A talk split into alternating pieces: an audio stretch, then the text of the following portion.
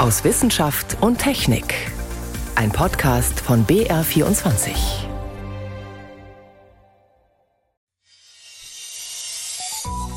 Heute mit Ingeborg Hein und einem Archäologen, der sich für, Achtung, Zahnstein interessiert. Mit diesem Zahnstein können wir quasi Verwendung von Braunkohle für Handwerksaktivitäten so knappe 1000 Jahre zurückdatieren. Mit Hilfe von Zahnstein die Verwendung von Braunkohle datieren. Das klingt ungewöhnlich und wir erklären das später genauer. Außerdem sprechen wir über Omikron, unter anderem darüber, warum ausgerechnet diese Corona-Variante so ansteckend ist.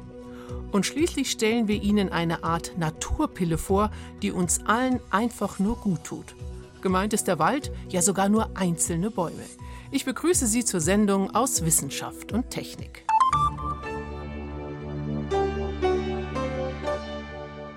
Inzidenz. Dieses Wort steht für die meisten fast nur noch für eins. Wie hoch ist die Zahl der Menschen, die sich mit Corona infiziert haben? Und da gab es in den vergangenen Wochen oft eher ungenaue Angaben nach dem Motto, hm, so ganz genau wissen wir es nicht. Oder wie es das Robert Koch Institut bis Mitte der Woche ausgedrückt hat, die Zahlen würden wegen der Feiertage nur ein unvollständiges Bild der Lage abbilden. Sicher ist nur, die Infektionszahlen steigen. Mein Kollege Johannes Rostäuscher hat recherchiert. Johannes, wie verlässlich sind denn die aktuellen Daten? Also eins voraus, der Trend ist klar. Es geht rauf, kontinuierlich und wahrscheinlich jetzt immer schneller. Wir haben jetzt zum Beispiel zum Ende der Woche eine Inzidenz, die um 40 Prozent höher ist als die vor einer Woche. Trotzdem hinken diese Zahlen ziemlich sicher immer noch hinterher. Beispiel, 75 Prozent der Schüler in Deutschland haben immer noch Ferien, also schon mal keine Tests in den Schulen.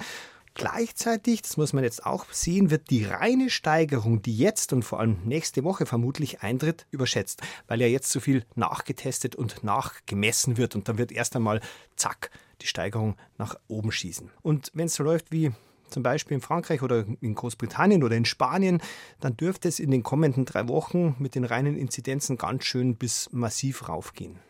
Der Blick ins Ausland, kann man das so eins zu eins vergleichen? Ja, nicht zu 100 Prozent. Wir haben hier in Deutschland den Vorteil, dass Omikron bei uns später angekommen ist, als schon Einschränkungen waren. Also, dass es vermutlich auch später und vielleicht auch insgesamt langsamer raufgeht, weil wir ja auch bei den Einschränkungen bleiben. Andererseits haben wir den Nachteil gegenüber den genannten Ländern, dass bei uns viel weniger Menschen geimpft sind und zum Beispiel Großbritannien, da sind auch schon deutlich mehr natürlich infiziert aus der Anfangszeit von Corona. Was ja auf jeden Fall bleibt, ist, Omikron ist ansteckender als andere Varianten. Warum eigentlich? Also vereinfacht gesagt liegt das an vier Faktoren. Dieses Omikron-Virus ist ja am Spike-Protein verändert und das sperrt dem Virus sozusagen die Zelle auf. Und dieser Schlüssel ist einfach nochmal deutlich besser geworden.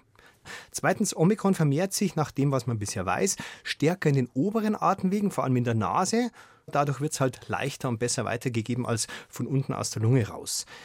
Drittens, Omikron hält sich wahrscheinlich auch in den Aerosolen, also in der Luft, nochmal deutlich besser als Delta. Dadurch gibt es natürlich vor allem innen noch mehr Übertragungen. Und jetzt sind wir bei Faktor 4. Das Omikron-Virus entkommt bei den zweifach geimpften und bei den Genesenen der allerersten Abwehrlinie, diesen viel zitierten neutralisierenden Antikörpern. Und deswegen hilft die zweifache Impfung zwar einigermaßen gut vor schwerem Verlauf, aber eben viel schlechter, vielleicht sogar gar nicht vor Ansteckung. Und das betrifft eben die doppelt geimpften und die Genesenen. Aber jetzt kommt das Schöne, die dritte Impfung gleicht diesen Nachteil wieder sehr gut aus. Also nach der dritten sind auch die neutralisierenden Antikörper, unsere allererste Abwehrlinie gegen Omikron, wieder top in Form. Jetzt sind Ansteckungen das eine, aber es heißt ja auch immer, Omikron macht weniger schwere Verläufe.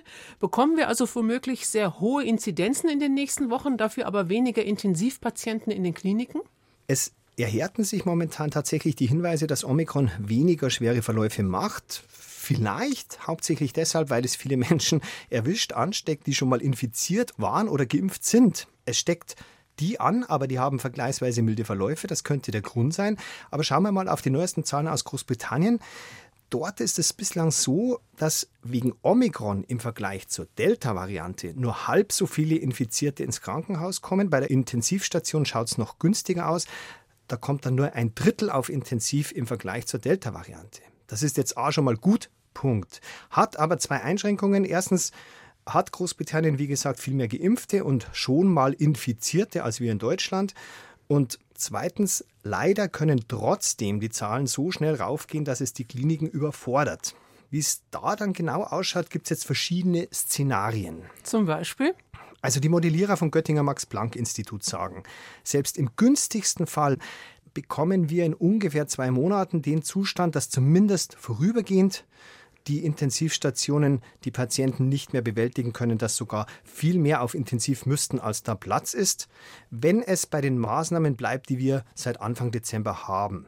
Ein anderes Szenario von den Münchner Corona-Statistikern, die sagen, die Inzidenz geht erfahrungsgemäß selbst in den am härtesten getroffenen Ländern nicht über 2000. Und wenn dann Omikron halb so gefährlich ist wie Delta, dann wären wir im gravierendsten Fall ungefähr da, wo wir im November in der schlimmsten Zeit in Sachsen, in Thüringen und in Bayern waren. Also am Anschlag, auch mit Verlegungen in andere Bundesländer, mit vollen Intensivstationen, aber quasi noch nicht in der Katastrophe. Und das heißt für beide Fälle, also A und O bleibt das Boostern. Je schneller wir boostern, am besten noch mal mehr Leute als in den letzten Wochen vor Weihnachten, desto besser kriegen wir Omikron in den Griff. Und man muss auch beruhigenderweise dazu sagen, es gibt immer eine Gruppe von Menschen, die sozusagen die derzeit die geltenden Regeln noch besser erfüllen, als sie schon sind. Und die helfen nochmal dabei, das Virus auszubremsen. Also Abstand halten, Maske konsequent tragen, solche Punkte. Und vor allem innen keine größeren Zusammenkünfte. Klare Worte waren das. Informationen von Johannes Rostäuscher. Vielen Dank. Herzlich gern. Und Johannes Rostäuscher hat sich in dieser Woche noch mit einem anderen Corona-Thema beschäftigt. Während der Pandemie lernen wir ja immer wieder neue Begriffe kennen. Aktuelles Beispiel ist die sogenannte Hybridimmunität, eine Art Superimmunität, die soll entstehen, wenn jemand genesen und geimpft ist. Aber was steckt genau dahinter?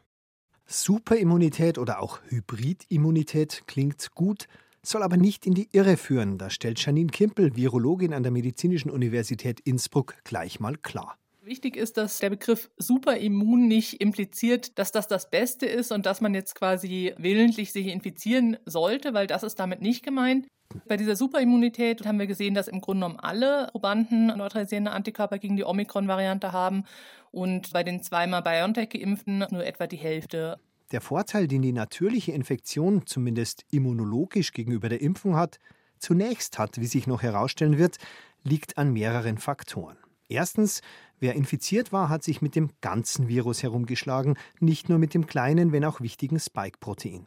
Zweitens ist das Virus länger im Körper, erklärt Fabian Schmidt, Virologe an der Rockefeller University in New York. Die Viren, die übrig bleiben quasi von der Infektion, die trainieren das Immunsystem über längere Zeit. Infektion plus Impfung ist also im Falle von Corona besser fürs Immunsystem als nur die zweifache Impfung.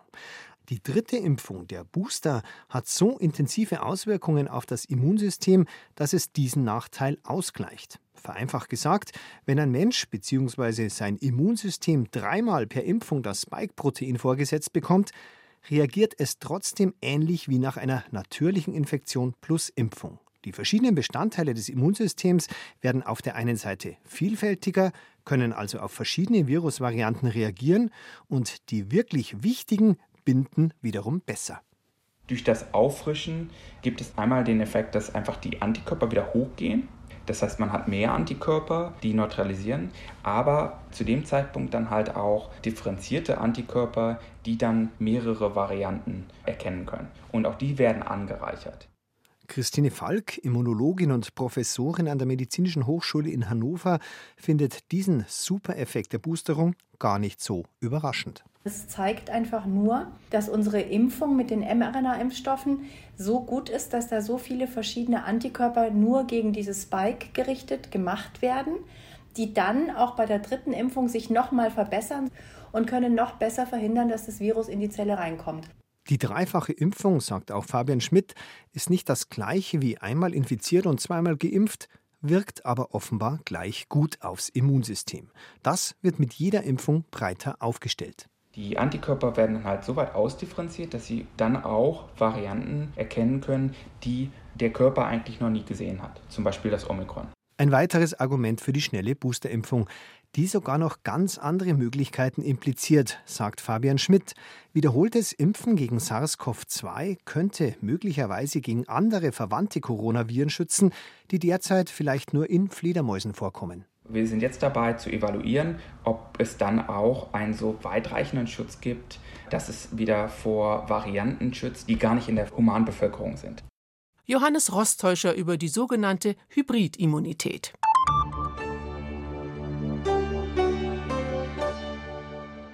Gerade weil die Pandemie uns keine Ruhe lässt, sollten wir regelmäßig ganz bewusst ein wenig Kraft tanken. Dazu gibt es ein Mittel, das nur positiv wirkt, keine unerwünschten Nebenwirkungen hat und ganz ohne Rezept zu haben ist. Klingt so, als ob es erst noch erfunden werden müsste.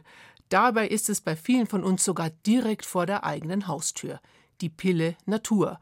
Das kann ein einzelner Baum sein und am allerbesten natürlich gleich ein Wald. Forscher haben jetzt die wohltuende Kraft der Natur unter die Lupe genommen. Dorothee Rengeling berichtet. Im Wald rauscht der Wind, es duftet nach Tannennadeln. Auf der Wiese summen Insekten, im Park zwitschern die Vögel. Wenn Stadtbewohner mindestens dreimal pro Woche einen kurzen Spaziergang durch die Natur machen, dann lässt sich der Effekt sogar im Blut messen. Bei einer Studie der Universität Michigan hatte das Forscherteam seinen Probanden so eine Naturpille verordnet und vorher und nachher zum Beispiel gemessen, wie hoch ihre Cortisolwerte sind. Cortisol ist ein Stresshormon. Das Ergebnis des Versuchs: Schon nach 20 Minuten in der Natur hatte sich der Cortisolspiegel deutlich gesenkt. Die Naturpille wirkt also. Ähnliche Effekte hat auch der Umweltpsychologe Gerhard Rehse von der Universität Koblenz-Landau beobachtet. Er hat männliche Probanden 20 Minuten sowohl auf einen Spaziergang durch den Wald als auch auf einen Spaziergang durch die Stadt geschickt. Nach dem Waldspaziergang sagten nicht nur die Spaziergänger selbst, sie seien entspannter. Die Forscher wollten auch herausfinden, ob man ihnen das ansieht und haben ihre Gesichter vor und nach den Spaziergängen fotografiert. Diese Fotos schauten sich Frauen an. Und da zeigte sich tatsächlich, dass die Männer, die einen Waldspaziergang gemacht haben, von den Frauen als weniger gestresst beurteilt wurden als die Männer, die einen Stadtspaziergang gemacht haben. Aber warum tun uns Naturerlebnisse wie Spaziergänge so gut? Gerhard Rehse erklärt das zum Beispiel mit der Stresserholungstheorie. Denn Menschen lebten in ihrer gesamten Entwicklungsgeschichte immer in der Natur. Sie hat unser Überleben gesichert durch Nahrung, Wasser und Schutz. Folglich ist die Natur positiv assoziiert und wenn wir in der Natur sind, dann erleben wir so ein positives Gefühl, positive Emotionen und dieses positive Gefühl, das führt dann letzten Endes laut dieser Theorie zu dieser Erholung und Stressreduktion. Das gilt natürlich nur an der Stelle, wo man a nicht in der Natur arbeitet und das so der Alltag für einen ist und b auch nur so weit wie Natur nicht bedrohlich ist. Aber muss man dazu in Parks, Wäldern oder Naturschutzgebieten spazieren gehen? Oder könnten auch ganz normale Straßenbäume unsere Gesundheit positiv beeinflussen? Ein deutsches interdisziplinäres Forschungsteam hat genau das untersucht. Von 10.000 Erwachsenen der Stadt Leipzig, die an einer Gesundheitsstudie teilgenommen hatten, wusste man, wie viele Medikamente ihnen gegen Depressionen verschrieben wurden. Diese Daten wurden in Bezug gesetzt zu der Anzahl von Straßenbäumen, die in unmittelbarer Nähe von ihren Wohnorten stehen. Aletta Bonn, Professorin und Departmentleiterin für Ökosystemleistungen am Helmholtz-Zentrum für Umweltforschung in Leipzig. Wir konnten zeigen, dass mehr Bäume in unmittelbarer Umgebung des Hauses häufig mit einer geringeren Anzahl von der Antidepressiva-Verschreibungen einhergehen. Das heißt, der Baum, den ich aus dem Fenster sehe, den ich sehe, wenn ich aus der Haustür trete und zur Arbeit gehe, zur Schule, zum Einkaufen, vielleicht auch wenn ich ins Auto steige, etwas, was man alltäglich mitbekommt, dass diese Straßenbaumdichte ganz wichtig war und einen Zusammenhang zeigte mit einem verringerten Risiko, Antidepressiva verschrieben zu bekommen. Das zeigte sich, obwohl zum Beispiel der Beschäftigungsstatus, das Geschlecht oder das Körpergewicht aus den Daten herausgerechnet wurden. Das sind Faktoren, die Depressionen begünstigen können. Besonders klar war der Zusammenhang bei sozial schwachen Gruppen, die in Deutschland am gefährdetsten gelten, an Depressionen zu erkranken. Mehr Straßenbäume in Städten könnten also dazu beitragen, dass die Bewohner eine gute psychische Gesundheit haben. Gerhard Rehse experimentierte sogar mit einem virtuellen Waldspaziergang. Studienteilnehmer manövrierten sich mit einer Spielekonsole durch einen digitalen Wald, also wie mit einem Computerspiel. Andere Teilnehmer gingen durch einen echten Wald. Alle, die digitalen und die echten Waldspaziergänger, fühlten sich erholter und entstresster. Was letzten Endes darauf hindeutet, dass auch digitale Umwelten wirklich diese Funktion der Stressreduktion, der Erholung bieten können. Denn unser Gehirn scheint natürliche Strukturen wie Bäume, Äste, Flussläufe oder schöne Landschaften besonders leicht zu verarbeiten. Natur tut gut, sie ist ein Geschenk fürs Wohlergehen. Vielleicht motiviert auch das manche Menschen, sie mehr zu schützen. Noch mehr Wissenschaft gibt's täglich auf BR24 und auf br.de/slash wissen. Zahnstein. Keine schöne Sache, gut, wenn er beim Zahnarztbesuch gleich entfernt wird. Und gut, zumindest aus heutiger Sicht, dass das ganz früher noch gar nicht möglich war. Denn aus dem Zahnstein der alten Griechen können Forscher so einige Rückschlüsse ziehen. Sie sind so zum Beispiel antiker Industrie auf die Spur gekommen. Sebastian Kirschner über Archäologen, die Spaß am Zahnbohren haben. Wenn Sie den Zahnarztbohrer hören, dann sträuben sich bei vielen die Nackenhaare. Selbst wenn es nur darum geht, leidigen Zahnstein loszuwerden. Archäologe Philipp Stockhammer von der Universität München dagegen kann gar nicht genug davon bekommen. In diesen Zahnstein bettet sich letztlich auch der Dreck aus der Luft ein, die wir einatmen. Also wenn wir quasi eine verrußte Luft einatmen, dann betten sich diese ganz, ganz kleinen Rußteilchen in den Zahnstein ein. Und den haben er und sein Team über knapp fünf Jahre aufwendig analysiert. Das Ziel? Zu verstehen, was im Rauch drin steckte, den Menschen vor über 3000 Jahren eingeatmet haben. Dafür haben die Forschenden Proben von 67 Bestattungen untersucht. Die stammten aus knapp einem Dutzend wichtiger Orte des zweiten Jahrtausends vor Christus. Von Griechenland über den heutigen Libanon bis Ägypten. Die Wissenschaftler kommen zu erstaunlichen Ergebnissen. Bei elf Bestattungen aus Griechenland konnten sie Reste von Braunkohle nachweisen. Für sie ein Beleg für früheste Massenproduktion. Bisher datierten Forschende diese Kohlenutzung anhand historischer Texte ins vierte Jahrhundert vor Christus, erzählt Stockhammer. Ein griechischer Autor namens Theophrast schreibt, und wenn du in die Gegend von Olympia kommst, dann findest du eben so rumliegende Stücke, die kann man verbrennen und für die Metallverarbeitung verwenden. Und mit diesem Zahnstein können wir quasi Verwendung von Braunkohle für Handwerksaktivitäten so knappe 1000 Jahre zurückdatieren. Knappe 1000 Jahre zurück. Damit befinden wir uns im Griechenland der späten Bronzezeit, die Zeit der mykenischen Paläste.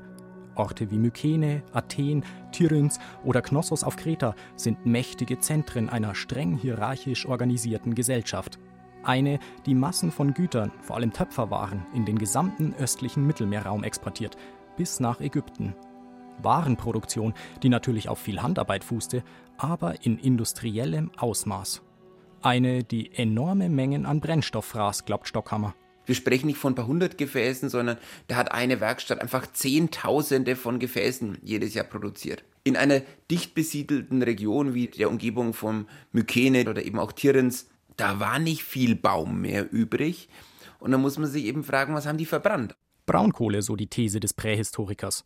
Die hätte auch den Vorteil, dass die Brenntemperaturen besser zu kontrollieren sind als mit Holz oder Holzkohle. Aber das allein an ein paar Ruß- und Aschepartikeln im Zahnstein festmachen? Klar ist, von ein bisschen eingeatmetem Kerzenruß kommt dieser Zahnstein nicht. Nur wer immer wieder gehörige Mengen Ruß und Asche einatmet, wird das auch in den Zahnstein einlagern. Und noch ein Argument spricht laut Stockhammer für eine frühe Industrie, Anhand der chemischen Signatur der Braunkohlereste konnten die Forscher sogar bestimmen, woher die Braunkohle ursprünglich stammt. Aus der Gegend von Olympia. Diese Braunkohle, die kam eben über 150 Kilometer Entfernung. Jetzt muss man sich vorstellen, was auch bedeutet, über Jahre hinweg, bevor es LKWs, Züge und ähnliches gab. Warum damals mit Eselskarawanen so viel Aufwand betreiben, wenn lokal genug anderes Brennmaterial vorhanden wäre? Vermutlich, so Stockhammer, haben die Menschen schon vor über 3000 Jahren erkannt, dass ihre Töpferware mit Braunkohle bessere, gleichmäßigere Qualität erreicht. Auch der Tübinger Archäologe Martin Bartelheim ist beeindruckt von den Möglichkeiten, die Analysen wie diese eröffnen. Diese Untersuchung von Zahnstein ist etwas, was erst in den allerletzten Jahren aufgekommen ist und Zahnstein als ein wichtigen Indikator für Nahrungsreste und damit auch dann Ernährungsgewöhnheiten. Dann aber eben auch quasi als eine Information zur Umwelt, in dem Fall eben der eingeatmeten Luft. Das ist etwas absolut Neues. Martin Bartelheim ist Sprecher des Sonderforschungsbereichs Ressourcenkulturen. Er untersucht zum Beispiel, wie Gesellschaften Ressourcen gewinnen und nutzen. Er würde aber nicht so weit gehen, aus den vorgestellten Zahnsteinproben gleich auf eine industrielle Nutzung von Braunkohle zu schließen. Denn zum einen fuße die Studie auf nur elf und damit sehr wenigen Proben, und zum anderen? Die Braunkohle an sich ist ein nettes Indiz, aber letztlich für eine wissenschaftliche Fundierung der Aussage, es hat eine industrielle Produktion von Keramik gegeben, würde es nicht ausreichen. Trotzdem findet der Tübinger Prähistoriker die These spannend. Und er ist sicher, es würde sich bei künftigen Ausgrabungen lohnen, Keramikbrennöfen auf Rückstände von Braunkohle zu untersuchen. Auch Philipp Stockhammer ist bewusst, dass sich seine These von der frühen Massenproduktion nur so überprüfen lässt. Würde das in Zukunft berücksichtigt, dann hätte seine Studie schon viel bewirkt.